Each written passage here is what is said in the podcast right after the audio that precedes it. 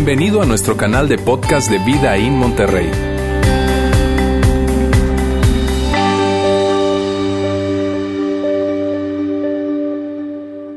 Bien, ¿cómo están? Pues venimos regresando al campamento, así que estamos desvelados, desmañanados, cansados, sin voz, pero súper, súper divertidos. Fue un tiempo increíble, la verdad. Y, gracias por estar acá un sábado en la tarde. Yo sé que, puede resultar eh, a veces difícil, de verdad. Muchas, muchas gracias por estar aquí, haber aceptado ese movimiento que hicimos de domingo a sábado. Y mira, estamos en, en, la segunda parte de esta serie que hemos llamado Viendo el Mundo. Y lo que se trata esta serie, decíamos la semana pasada, es algo muy, pero muy sencillo. Y es que la perspectiva lo cambia todo. La perspectiva cambia todo, ¿no es cierto? En tu vida, en la mía, la perspectiva que tenemos con respecto a, las finanzas, a la manera en que administramos el dinero, a muchísimas cosas, la perspectiva cambia todo. Mira, hace tiempo, hace varios años, un amigo me contaba una historia de perspectiva. Y me contaba de una sobrina de él, que se llama Alicia. Y Alicia eh, estaban viendo meterla eh, eh, en alguna actividad era una niña con demasiada energía y dijeron, oye, tenemos que, hacer algo con ella. Entonces la metieron a clases de natación. No es cierto que la natación te deja, pero sin energía, te drena todo. Entonces la metieron a clases de natación y la niña, Alicia, estaba súper, pero súper contenta, estaba súper emocionada, iba ahí y, empezó a, involucrarse cada vez más. Y entonces le invitaron a que, a que formara parte de un equipo. Y ella, por supuesto, que se apuntó, no, me encanta, sí. Y entonces eh, ella estaba yendo a sus entrenamientos y después llegaron las competencias. Pero Alicia en esas competencias siempre llegaba en último lugar, siempre. Invariablemente ella nadaba disfrutando la alberca y llegaba en último lugar, hasta que un día su mamá se hincó con ella y le dijo, Alicia, le está poniendo su gorro y sus gogles y todo, Alicia, mamita, yo quiero que, que ganes esta carrera.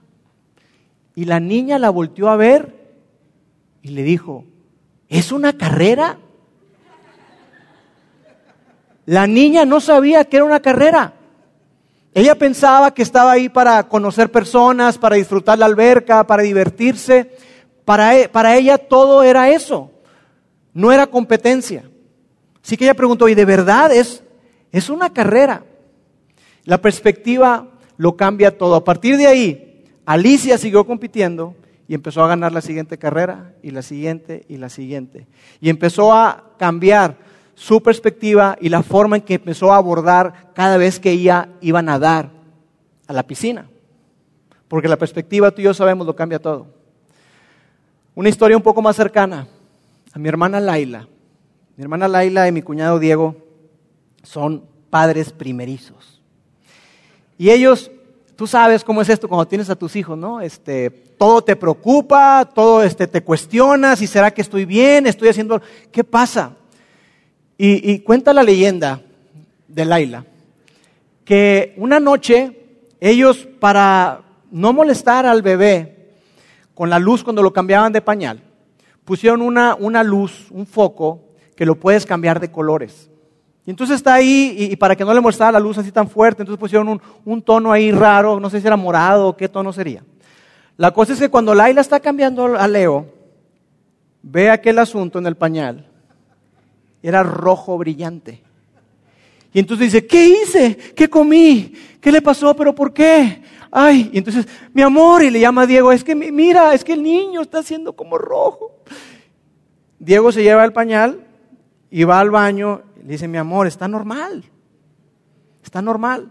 La perspectiva que tenía Laila con esa luz estaba cambiando todo. Ellos ya están a punto de marcarle al pediatra. Porque la perspectiva, tu perspectiva y la mía, ¿no es cierto que cambia todo? A ti y a mí nos ha pasado eso. En algún momento nos ha caído el 20, ¿no es cierto? Y entonces te cae el 20 y ves la, vida o, o una situación, una relación, la ves diferente. La ves desde otra perspectiva y las cosas no han cambiado. La persona sigue siendo la misma. Tu jefe sigue siendo el mismo. El dinero es el dinero. Tu trabajo es el mismo. Pero tu perspectiva cambió. Y eso, la perspectiva, cambia absolutamente todo. La semana pasada hablábamos de una frase que dice Stephen Covey, que, es esta, te la quiero poner aquí en pantalla. Dice, vemos el mundo no como es, sino como somos nosotros, o como estamos condicionados, como estamos enseñados a verlo. Tú y yo vemos el mundo en la manera en que fuimos enseñados a verlo. ¿No es cierto que vemos la familia muy similar a como la vieron nuestros padres? ¿No, ¿No es cierto que vemos el dinero en la manera en que nuestros padres nos enseñaron? El trabajo, cualquier situación, tú y yo, nuestra perspectiva, vemos el mundo y vemos las cosas no necesariamente como son, sino más bien como somos nosotros, como fuimos condicionados, como fuimos condicionados a verlo. Y lo interesante de esto es que cuando tú y yo estamos aferrados a una forma de ver la vida, a una forma de ver las cosas, eso muchas veces nos puede detener, puede estarnos limitando, puede estar impidiendo que tú y yo desarrollemos todo el potencial. Así como ese ejemplo que les puse de Alicia, que ella nadaba para divertirse y no competía y nunca ganaba. Puede ser que tú estés aferrado a una forma de ver la vida, a una forma de ver las relaciones, las finanzas, el matrimonio, etcétera, que te está limitando de todo el potencial, de todo lo que Dios tiene para ti.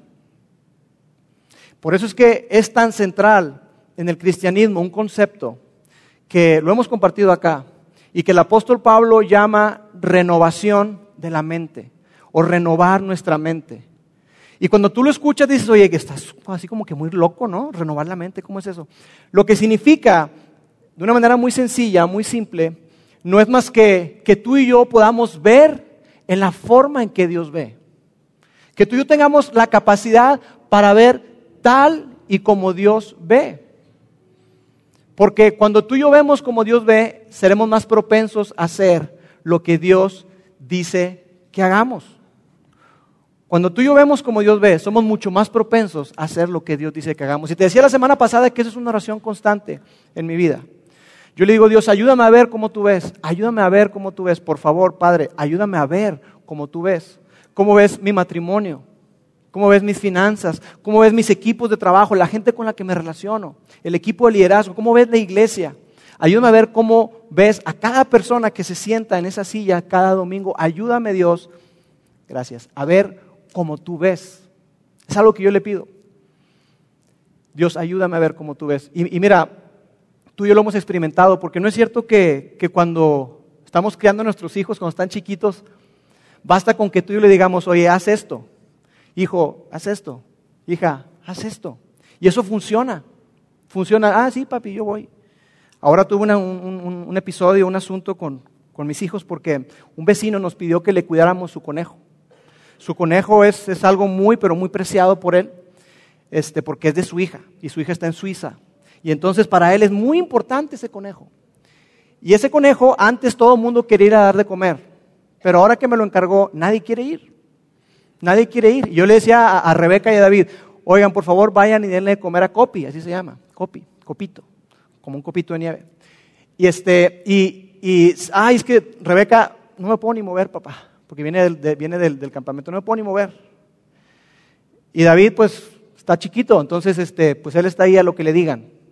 Porque así es, ¿no es cierto? Tú les dices a tus hijos, haz y hacen, pero llega una edad, como la edad en la que está Rebeca, y Paulina ni se diga, mi hija de 18 años, en que ya no funciona, haz esto y lo va a hacer, por supuesto que no. Tú tienes que explicarles. Y tienes que decirle, mira, yo quiero que tú veas como yo veo. Yo quiero que tú veas como yo veo. Yo quiero que tú veas tus relaciones como, como yo las veo. Porque entonces tú y yo estamos en posición para transmitir nuestros valores, para transmitir la manera en que pensamos. Y entonces el que ellos hagan lo que tú y yo deseamos, que pueda ser mucho más fácil para ellos, mucho más sencillo, porque esto es una realidad. Cuando tú y yo vemos como Dios ve, somos más propensos, estamos más inclinados a hacer lo que Dios dice que tú y yo hagamos. De otra manera decir, pero ¿por qué no entiendo? ¿Por qué Dios pide eso? Pero cuando vemos como Dios ve, entonces, igual que nuestros hijos, estarán más propensos, más inclinados a hacer lo que Dios quiere que hagamos. Y para eso mismo, Dios nos mandó a Jesús. Dios mandó a Jesús al mundo para explicar las cosas y ayudarnos a ver como Él ve. Decir, no nos dejó solos, no nos dejó desamparados como que, oye, pues que no, no, no entiendo. Sino que Él mandó a Jesús, Él envió a Jesús. Y mira, lo más cerca que tú puedes estar la manera en que tú te puedes conectar con Dios es a través de Jesús. A través de Jesús es que tú y yo podemos entender el corazón de Dios. A través de Jesús es que tú y yo podemos tener mucho más intimidad con Él. Y podemos entender cómo piensa y podemos entender cómo actúa y por qué hace tal o cual cosa, aunque hay muchísimas cosas que no vamos a entender. Y que Dios no te va a decir, mira, déjame te explico, ven, es que tú mereces una explicación. No, porque Dios es Dios. Pero aún así, Dios nos envió a Jesús para de una, de una forma muy contundente decirnos qué piensa, cómo ve Dios el mundo. Un Dios que, que ama, un Dios que se entrega, un Dios que da y que lo demostró a través, a través de Jesús. Y de hecho Jesús es tan importante porque Jesús era Dios encarnado. Y Jesús se atrevió a decir frases muy, pero muy escandalosas, como esta que vamos a colocar acá. Si ustedes me conocen a mí, dijo Jesús, también conocerán a mi Padre. Y desde ahora lo conocen porque lo están viendo. Imagínate. Desde ahora lo, están viendo. Aquí estoy. Felipe, uno de sus discípulos, dijo, Señor, muéstranos al Padre y nos basta. Y le dijo, Felipe, tanto tiempo tengo con ustedes. Y me preguntas eso, me pides eso. El que me ha visto a mí, ha visto al Padre. Porque el Padre y yo somos uno. Órale. Tú y yo lo vemos acá de este lado y decimos, no, sí, ¿qué sentido? No, era un escándalo eso. Y por eso es que Jesús se metió en muchos problemas y la gente religiosa lo odiaba.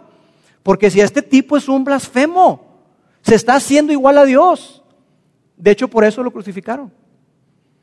Porque él decía este tipo de cosas en donde él se equiparaba o se hacía igual, igual a Dios. Era algo sumamente interesante, algo sumamente que era retador. Pero después, ¿qué ocurrió? Que Jesús predijo su muerte y su resurrección. Y lo cumplió al pie de la letra. Todo se cumplió. Así que la gente dijo, oye, no, lo que este cuate diga, pues claro que le creo. Que él dice que él es el Hijo de Dios, que por supuesto que le creo. ¿Qué más pruebas quieres que, que morir y resucitar? Claro que le creo. Por supuesto que sí. Así que es muy importante que tú y yo eh, veamos qué es lo que Jesús piensa. ¿Cómo ve Jesús el mundo? ¿Cómo ve Jesús tu vida y la mía y las diferentes áreas, esferas de nuestra vida? Es muy, muy importante porque Jesús refleja el corazón del Padre. Y Dios anhela, Dios quiere que así como yo quiero que mis hijos vean la vida como yo la veo, Dios quiere que tú y yo veamos la vida como Él la ve. Porque cuando lo veamos así, estaremos mucho más inclinados a hacer lo que Él quiere y Él quiere que hagamos cosas para que tengamos la mejor vida. Dios no es un aguafiestas, Dios no ha a fastidiarnos, al contrario, Dios quiere que tengamos una vida súper plena. Así que es interesante esto. Y, Jesús, uno, en una ocasión, Él está, como era costumbre, Él estaba rodeado de gente, de una multitud. Y había de todo. Había ricos, había no tan ricos, había cobradores de impuestos, había pecadores, había gente de lo peor, había líderes religiosos, gente muy, pero muy prominente, muy importante. Y Jesús ve eso como una gran oportunidad para mostrarles cómo ve Dios el mundo. Y entonces Él, les cuenta eh, eh, unas tres historias para, para decirles cómo es que Dios ve el pecado y cómo es que Dios ve a los pecadores. Y les contó tres historias. Una historia que era la historia de la oveja perdida, que seguramente la conoces, que eran 100 ovejas, se pierde una y ese pastor deja a las 99 y va en búsqueda de esa una que se había perdido. Una historia de, de una mujer que tenía 10 monedas, pierde una y se pone a barrer y, y voltea a la casa para encontrar esa moneda y hace una fiesta cuando encuentra esa moneda que estaba perdida. Y cuenta otra historia de un hijo que estaba perdido de un hijo que se había ido de casa y que su papá estaba ahí con los brazos abiertos esperándolo y que era una locura, porque ese hijo le dijo, papá, muérete y dame la herencia. Entonces era algo escandaloso. Y a través de esas historias, Jesús les mostró el corazón del Padre, el corazón de Dios, que Dios sabe lo que siente por la gente que está desconectada de Él. Él los ama. Él los ama y va a hacer lo que sea necesario para que se reconecten con Él. Ese es el corazón de Dios. Y eso a los líderes religiosos no les gustó. Porque incluso habla de un hermano mayor. Y que ese hermano mayor eran los religiosos, que dicen, no, yo siempre estoy cerquita de ti, a mí nunca me haces fiesta. Y entonces los líderes religiosos Me imagino yo levantando así los ojos al cielo como que, ay, no hombre, ¿qué hicimos? Vámonos. Y se están yendo, ya se están yendo. Y entonces Jesús, en su manera increíble de enseñar, era un maestro para enseñar. Jesús no les dice, hey, espérense, no se vayan, tengo otra historia. Jesús no les dice eso. Jesús simplemente lo que hace fue que en voz fuerte, audible, para que todos escucharan, porque él quería enseñarle algo muy particular a esa audiencia, a esas personas, él empieza con una historia, otra historia más, y vamos a ver qué es lo que dice. Un hombre rico tenía un administrador a quien acusaron de derrochar sus bienes. Yo imagino a Jesús, un hombre rico tenía un administrador que acusaron de derrochar sus bienes, y cuando están los ricos caminando, ah, caray, ahí los enganchó. Los enganchó por completo. ¿Por qué? Porque esa gente, esos líderes religiosos, eran ricos, tenían mucho dinero, tenían muchas posesiones y eran personas que, que tenían esclavos a su servicio, que tenían administradores que les manejaban todo lo que ellos tenían. Y no eran tiempos como hoy donde hay sistemas de inventarios y podemos saber exactamente dónde están las cosas y hay faltante y a ver, espérame, ¿cómo está? Y todo cuadra. Entonces era, era difícil llevar un, un, registro de todo y era difícil también que ellos supieran qué estaba ocurriendo con su riqueza. Así que con eso Él los enganchó. Y Él está a punto de enseñarles a estas personas que deciden regresar cómo ve Dios el dinero. Y continúa la historia. Así que lo mandó llamar y le dijo, ¿qué es esto que me dicen de ti? Le dijo el, el, el hombre rico, el administrador Rinde cuentas de tu administración porque ya no puedes seguir en tu puesto. E, esto no puede continuar. ¿Sabes qué? Llegó el momento de cerrar filas, de sacar las cuentas, así que sácalas. Agárrate los libros contables, lo que tengas ahí registrado, ajusta, haz lo que tengas que hacer. Pero después de esto, tú te vas. Tú ya no puedes continuar trabajando para mí. Y la historia continúa. El administrador reflexionó, ¿qué voy a hacer ahora? ¿Qué voy a hacer ahora en el hoy? ¿Qué voy a hacer hoy, ahora que mi patrón está por quitarme el puesto? No tengo fuerzas para acabar. O sea, no, no, no, no tengo callos en las manos. Yo, yo no soy una persona que trabaje duro, que, que, que esté en el campo. No, no, no. Yo soy administrador. Entonces, ¿qué voy a hacer ahora? No tengo fuerza para acabar y me da vergüenza pedir limosna. ¿Qué voy a hacer hoy? Él se da cuenta que tiene una pequeña oportunidad, que tiene un corto tiempo para hacer algo con respecto a planear su futuro. Entonces, esto es lo que ocurre. Dice, tengo que asegurarme hoy, en este momento, yo tengo que asegurarme de que cuando me echen de la administración en un corto tiempo, ya eso era, inminente, ya le habían avisado, tengo que asegurarme hoy de que cuando me echen de aquí, haya gente que me reciba en su casa. Ya sé lo que voy a hacer ya sé, ya tengo una idea, ya, ya tengo consciente de que tengo que planear y tengo que ver mi futuro, tengo que moverme rápido, con el corto tiempo que me queda, tengo que aprovecharlo al máximo. Entonces ocurrió esto. Dice, entonces invitó a todo el que le debía dinero a su patrón para conversar sobre la situación. Y le preguntó al primero, ¿cuánto le debes a mi patrón? Este hombre, este hombre rico, era un hombre que, que era eh, comerciante, y, tenía muchísimas cosas. Y había gente que le debía dinero. Entonces él dice, a ver, ven para acá, dime cuánto es lo que le debes y vamos a, vamos a rendirnos cuentas. Continúa ahí la historia. Yo le debo 100 barriles de aceite, le contestó.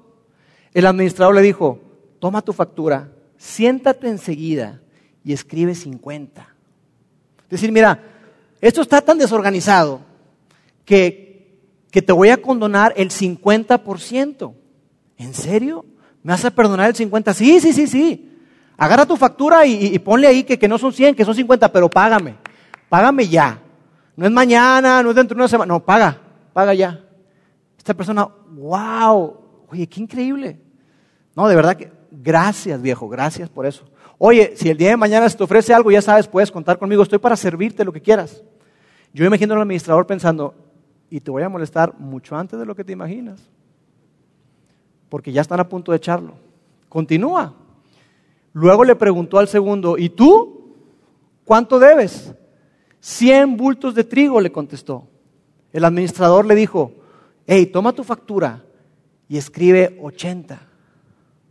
O sea, este cuate también le hizo un, un descuento, el 20%, a unos 50, este el 20%, ¿sabes qué? No, mira, ahí regístrale. ¿De verdad? Sí, sí, claro, pero, eh, pero págame. Págame porque yo, a mí ya me están presionando demasiado, están encima de mí para que yo les diga, hey, ¿qué onda? Entonces, paga. Oye, gracias por comprender, tú sabes cómo está la, situación en México, está bien mal. Gracias porque te pones así de nuestro lado y de verdad, ¿eh? gracias. Si ocupas algo algún día, ya sabes, ¿eh? Ahí está mi oficina, las puertas de mi oficina abiertas para ti, ¿eh? Sí, gracias. Entonces yo imagino a los fariseos, a ese grupo de, ricos, de religiosos, con los brazos cruzados y, a ver, ¿qué, a ver, ¿qué va a decir este? A ver, ¿qué, les va a hacer? Porque definitivamente algo les tiene que hacer. Ese tipo abusó de la confianza que tuvieron. ¿Cómo es posible que, que se haya portado así? Porque eso, para empezar, ni era de ellos. O sea, no, no, no era, no era ni, de, ni de la gente que lo compró y que le debía, ni del administrador. ¿Cómo se atrevió a violar la confianza y hacer eso? Seguramente lo va a meter al bote, lo, lo, va a encarcelar, algo le va a hacer porque eso no está bien. Y yo imagino a Jesús sonriendo, porque sabe lo que está a punto de decir.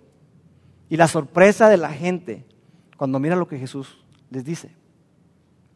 Pues bien, el patrón elogió al administrador deshonesto. ¿Qué? ¿Cómo que lo elogió? ¿Le aplaudió por deshonesto? Oye, ¿qué onda con eso? Pero mira por qué. Por haber actuado con astucia, por haber sido previsor, por haber sido una persona que pensó rápido y que actuó, dijo, me queda poco tiempo, tengo que hacer algo con el poco tiempo que me queda.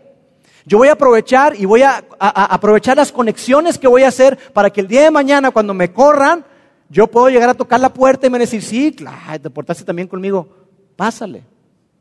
No sé si le iban a, contratar como administrador, que alguien que quiera como administrador, alguien que dé tanto descuento, ¿verdad? Pero, pero le iban a, seguramente le iban a abrir las puertas. Entonces, este hombre Tuvo el tiempo y tuvo la oportunidad. Tuvo un corto tiempo, un poquito tiempo y tuvo una oportunidad que él aprovechó. ese tiempo y esa oportunidad él la usó, la usó sabiamente. Así que después de esta historia, Jesús está terminando ya la parábola y a través de esta parábola, a través de esta enseñanza, Él quiere enseñarle a esas personas ricas y a ti y a mí cómo es que Dios ve nuestras posesiones.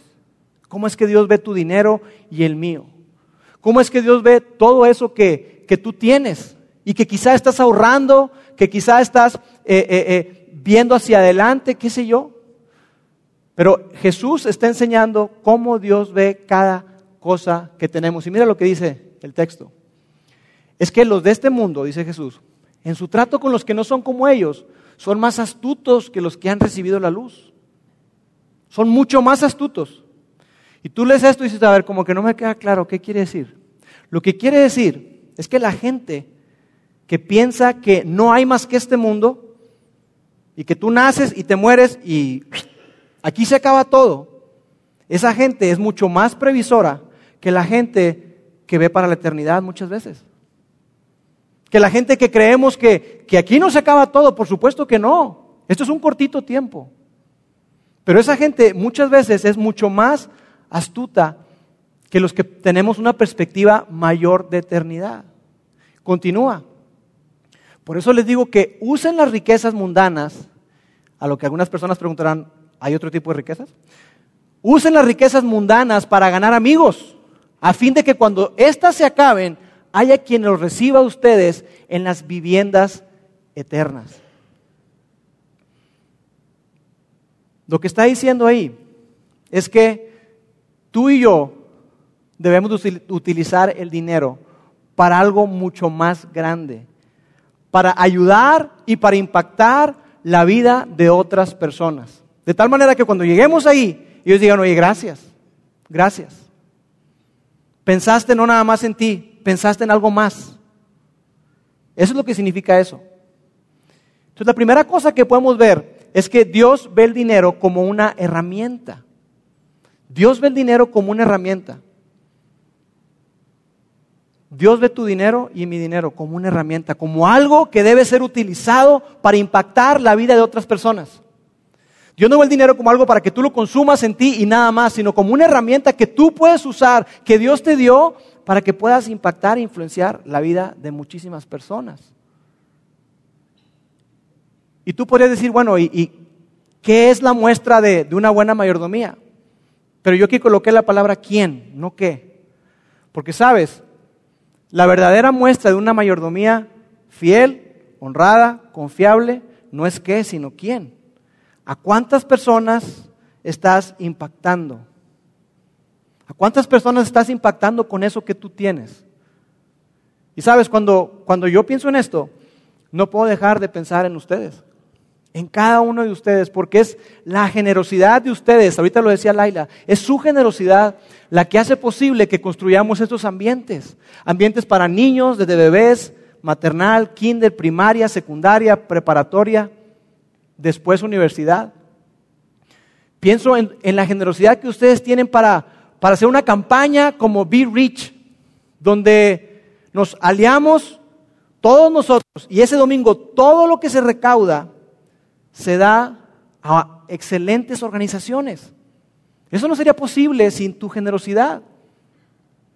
Pienso en que tu generosidad hace posible tener un campamento como el que acabamos de terminar el día de ayer, donde los chavos fue algo increíble lo que disfrutaron, lo que pasaron ahí.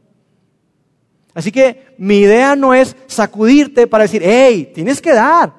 No. No, más bien celebrar. Porque muchos de ustedes han entendido que, el dinero es una herramienta, que Dios ve el dinero como una herramienta y tú también así lo ves. Estás viendo como tu Padre Celestial ve y por eso es que tú eres generoso y das. Yo quiero que sepas, si tú estás con nosotros por primera vez, si alguien te invitó, yo quiero que sepas que estás al lado, sentado al lado de personas, de las personas más generosas que tú puedes conocer. Personas increíbles, personas que tienen mucho, personas que no tienen tanto, personas que tienen poco, pero que han entendido que el dinero es una herramienta que Dios nos dio para impactar. Y para muchos de ustedes no solamente es el dinero, es sus casas, porque abren sus casas cada semana. Porque muchos de ustedes han prestado sus vehículos, su avioneta. Porque muchos de ustedes han prestado su rancho, han prestado sus propiedades. Muchos de ustedes prestan sus instrumentos para tocar aquí. Es su increíble generosidad. Cuando ustedes hacen eso, podemos decir que lo temporal se vuelve eterno.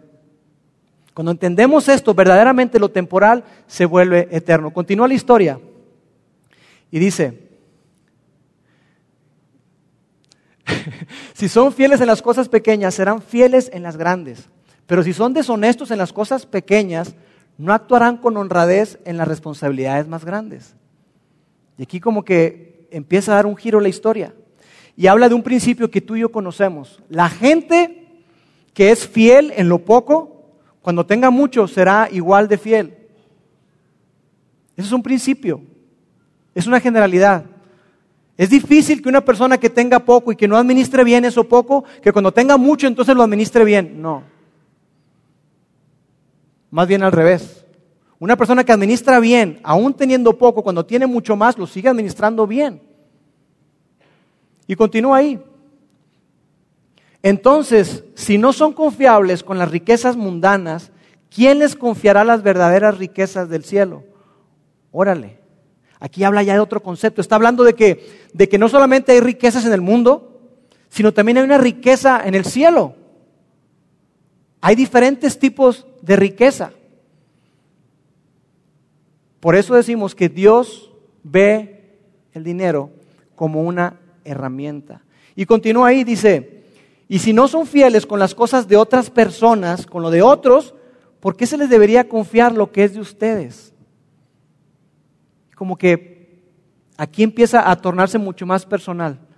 Si algo que tú tienes que es, si no eres fiel en lo poco, será difícil que seas honrado y fiel en lo mucho. Y si en esas cosas que, que no son tuyas, tú no te manejas bien, tú no eres hallado fiel, en las cosas que son tuyas, ¿por qué te las voy a confiar? Y aquí me encanta, porque entonces Jesús está metiendo como segunda y está diciendo, ¿sabes qué? Nada es tuyo. Aún eso que tú crees que es de ustedes, alguien más te lo está confiando.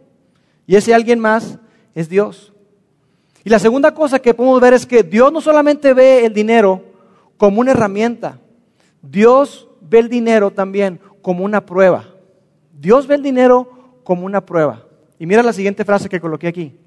La manera en que administramos lo que asumimos que es nuestro refleja nuestra devoción, nuestro amor, nuestra confianza, nuestra honra a aquel a quien realmente le pertenece todo. Porque amigos, nada de lo que tienes tú y que tengo yo nos pertenece. Todo, absolutamente todo lo que tenemos le pertenece a Dios y nos da la gran oportunidad de que veamos al dinero como una herramienta y que entendamos que es una prueba. ¿Una prueba de qué, Lauro? Una prueba de que si en eso poco tú eres fiel, ¿sabes qué va a pasar? Él te va a confiar mucho más. Él te va a confiar mucho más. Y mira, eso yo lo he visto vez tras vez tras vez. Personas que son estructuradas, personas que, que manejan sus finanzas y las tienen en orden, Dios bendice y prospera eso. Y cuando una persona entiende que el dinero es una herramienta, eso poquito que puedas tener, porque quiero decirte algo, a la luz de la eternidad, nadie tiene demasiado. Nadie tiene demasiado. Y si tú ves eso poco que Dios te ha dado, quizá tú lo comparas con alguien más que dices, tú, lo de todos es poco, pues mi poco es, el poco de él es un chorro, no es poco. Pero comparado con, con Dios, el creador del universo, que tiene todo, absolutamente todo, es así, chiquitito, no es nada. Y Dios quiere saber qué hacemos tú y yo en cada oportunidad que tenemos con eso que se nos ha confiado. Y esa es la prueba de nuestra fidelidad a Dios. Así que podemos decir que Jesús habló mucho, mucho, mucho acerca del dinero. No sé si lo sabías, pero Jesús habló más del dinero que del cielo y del infierno por razones que ahorita vamos a descubrir.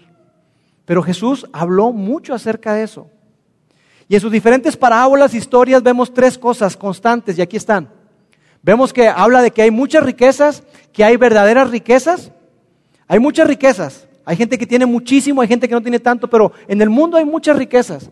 Y hay verdaderas riquezas. Hay unas que son del mundo, pero hay unas verdaderas que son las riquezas eternas, en las cuales tú y yo tenemos que invertir todo el tiempo y habla de sus propias riquezas. Y cuando habla de sus propias riquezas, te repito, habla acerca de que nada que es propio en realidad es tuyo. Todo, absolutamente todo, es de Dios. Porque Jesús sabía algo. Y quiero continuar con el, con el pasaje. Dice así, nadie puede servir a dos amos, pues odiará a uno y amará al otro.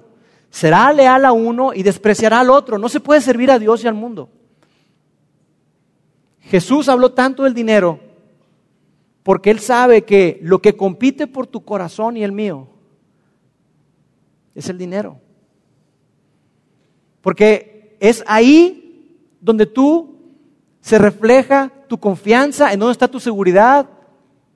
Si tú quieres saber en dónde está el tesoro de una persona, dicen que siga su chequera, sigue su estado de cuenta. Y ahí vas a ver en dónde está su vida, dónde está su tesoro, en qué está invirtiendo. ¿En qué estás invirtiendo tú? ¿Qué estás haciendo con eso poco, o para otros mucho, que Dios te ha confiado? ¿Qué estamos haciendo? Finalmente, Dios ve el uso del dinero como una marca registrada. Y quizás alguno diga, como una marca registrada, ¿qué significa eso? Una marca registrada es algo que nos da identidad. Es algo que, que cuando tú, tú ves ahí una, una camiseta Adidas, Nike o la que quieras, Puma, eso refleja quién la creó. ¿Quién la diseñó? Y tiene una identidad. ¿No es cierto que hay diseños que tú ves? No, ¿ya viste las playeras de los, de los, del equipo de Francia? ¡Wow! Es Nike. ¿Ya viste la camiseta de los de Bélgica? ¿O los de Croacia? Ah, es Adidas. Tienen sus características, tienen sus cualidades. Pero simplemente es el uso que damos tú y yo del dinero. Lo podemos ver como una marca, como una identidad. Lo coloco de la siguiente forma. Lo que haces con lo que tienes demuestra a quién le perteneces. Lo que tú haces con eso poco que tú tienes, o con eso mucho, demuestra, refleja a quién le perteneces tú y yo. Y eso es sumamente importante. Porque la manera en que vivimos, la manera en que manejamos el dinero, la manera en que manejamos todo lo que llega a nuestras manos, refleja, es un reflejo de a quién le pertenecemos, quién es lo más ¿O qué es lo más importante para tu vida y para la mía? Jesús cierra la historia y dice así, Lucas que investigó todo y fue el que registró esto. Los fariseos que amaban mucho su dinero oyeron todo eso y se burlaron de Jesús. Yo me los imagino viendo ahí, no, hombre, nos quedamos a escuchar esto. Nos hubiéramos ido, compadre, te dije que nos fuéramos. Cuando terminó la historia del hijo, ahí nos hubiéramos ido, ¿para qué nos regresábamos? Porque tenían mucho dinero y porque Jesús sabía en dónde estaba su corazón. Su corazón estaba ahí. Ellos explotaban, ellos abusaban de la gente y tenían muchísimo dinero. Y Jesús sabía eso. Y la marca registrada de ellos no era una marca que reflejara el corazón de Dios, reflejaba otra cosa totalmente diferente. Continúa ahí. Él les dijo, ya se estaban yendo, hey, ustedes se hacen los buenos ante la gente, pero Dios conoce sus corazones. Dense cuenta de que aquello que la gente tiene en gran estima es detestable delante de Dios. ¿Qué quiere decir esto? Que quizá hay algo en tu vida y en la mía hoy que tú tienes en gran estima.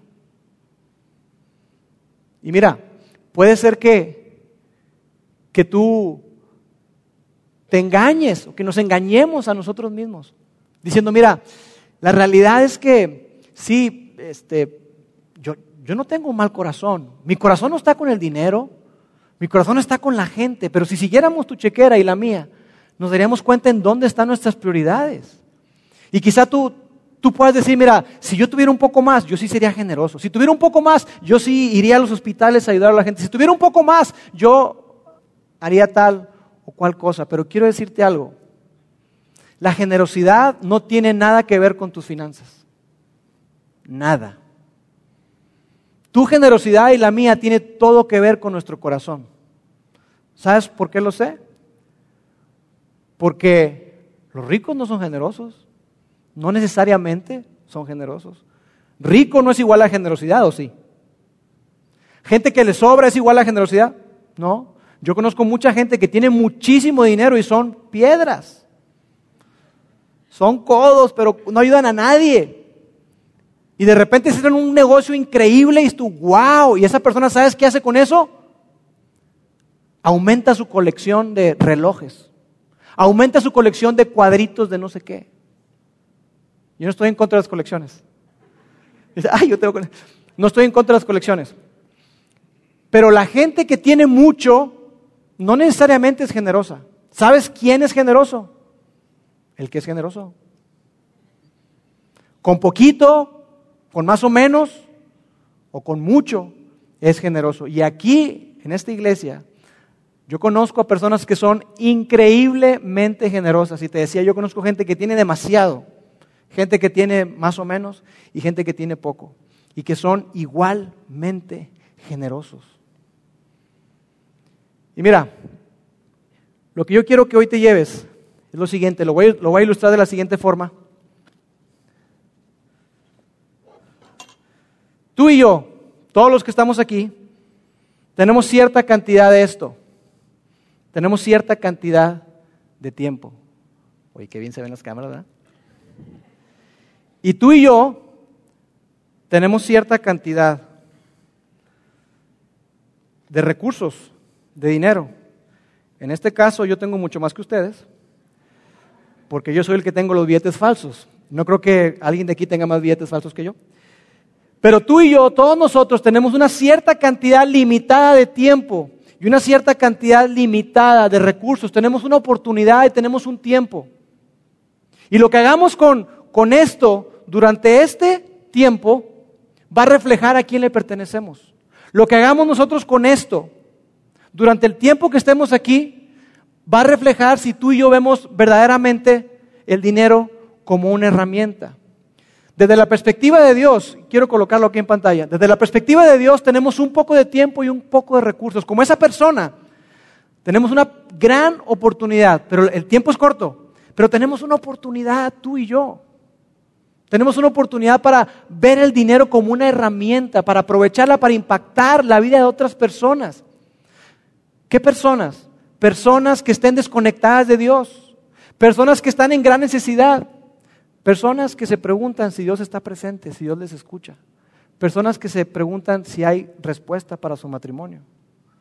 Personas que se cuestionan si Dios escucha su oración en las noches. Personas que están en camas de hospital. Tú y yo tenemos la oportunidad de impactar vidas con ese poco tiempo que tenemos. Porque sabes, al final del día no nos vamos a llevar nada. Nada, absolutamente nada. Y tú y yo no nos vamos a arrepentir de, de no haber hecho la alberca. No nos vamos a arrepentir de no haber hecho el asador y la palapa. ¿Cómo no la hice? Híjole, hijo, te encargo la palapa. No, no nos vamos a arrepentir de eso. Nadie se va a arrepentir de no haber consumido o gastado. Pero sí va a haber mucha gente que se va a arrepentir de no haber usado esto, su tiempo y sus recursos para impactar la eternidad de otras personas y para tener riquezas allá arriba. Es decir, ¿cómo no fui más generoso?